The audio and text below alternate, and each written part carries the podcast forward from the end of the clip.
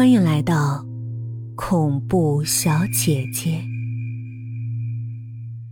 对面家的狗又在叫了，叫得让人心烦。还不如不睡觉了。我从床边找到拖鞋，重重踩击地面，然后坐到门口的小板凳上。门口刚好有一个老婆婆路过，老婆婆是我们街对面的一个邻居。本名我不知道，只知道别人都叫她王婆婆。毕竟是邻居，所以我也对她打了个招呼。王婆婆佝偻的身子转了过来，和蔼的微笑。一时间没人聊天又被那狗吵了几下，我忍不住就先开了口：“真吵啊！那该死的狗天天叫，烦死人了！”突然。王婆婆加快了脚步向我这里走来，和蔼的笑容消失了一半。孩子，话可不能这么说。狗啊，是人类的朋友，同时啊，也是冥界的使者。它是指引死者去往该去的地方。听了这八竿子打不着的事儿，我扑哧一声笑了出来。不是吧？那都老迷信了，还冥界使者。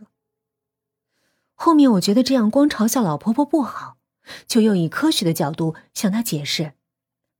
其实吧，那狗叫是因为它有领地意识。简单的说吧，就是别人踏入它的地方了，它为了保护它的领地不被侵犯，所以它才叫的。你再看那户人家，门口就是条马路，来来往往车那么多，那狗能不叫吗？我以为这样是最完美的解释，可谁想老婆婆已经缓步走到前面。我那时心里也没有太怎么样，只是觉得这老一辈的人太顽固了，听不进去话。就在这时，那狗叫声停下来了，那种停是戛然而止的停。不是那种慢慢变小的。当然，我也完全没有在意，毕竟这烦人的狗叫声没了，对我来说是件好事儿。这时，我的困意就又涌了上来，打了个大大的哈欠，以后又赶忙回去睡觉了。那夜晚上梦到了很诡异的梦，具体是什么我记不太清了，只记得。一个人影儿，拿着一把镰刀，那镰刀透出的寒光，无不让人想到西方的死神形象。我那时好像是半睁眼的，画面在脑海里忽闪着，多次闪过之后，那人影居然就到了我面前，镰刀的锋利更加让人害怕。我挣扎着完全动不了，但脑子却是清醒的，第一时间。我想到的是鬼压床。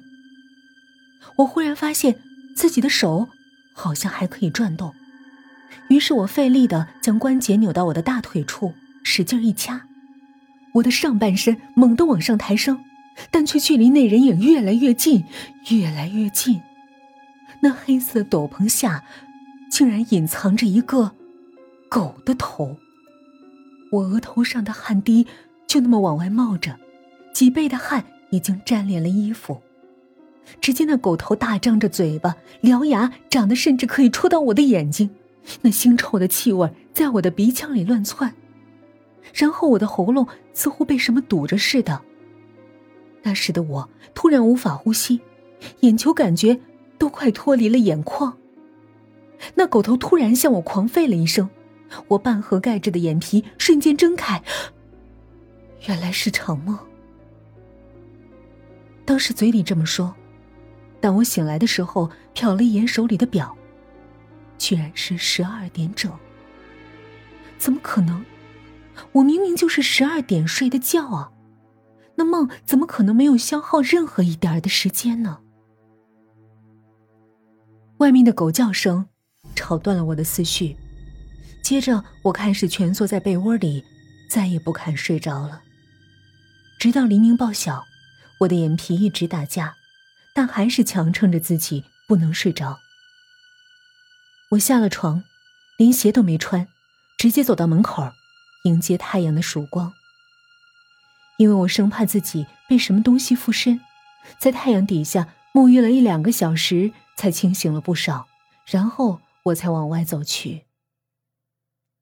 忽然，我又莫名听到狗叫，这时我的意识开始模糊，最后倒在了地上。等我醒来的时候，发现自己是躺在医院的病床上。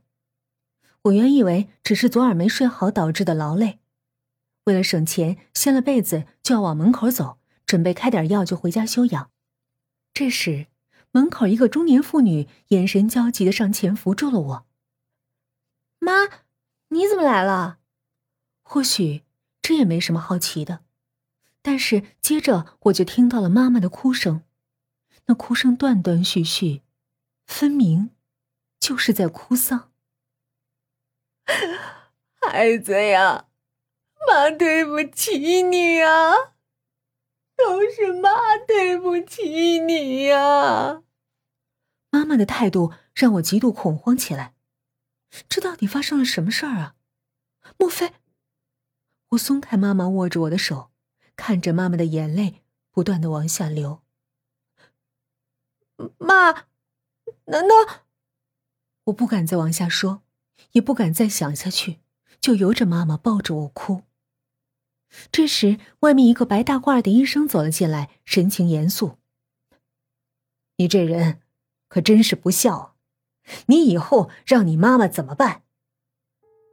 我完全没想到，为什么他一来就批了我一顿。这个时候不是应该安慰我的吗？医生为什么会说这样的话？我按耐不住自己，紧张的问：“医生，我我到底怎么了？”医生看了看我，摇了摇头，将病历单递给了我。我看着那病历单上。潦草的两个大字，梅毒。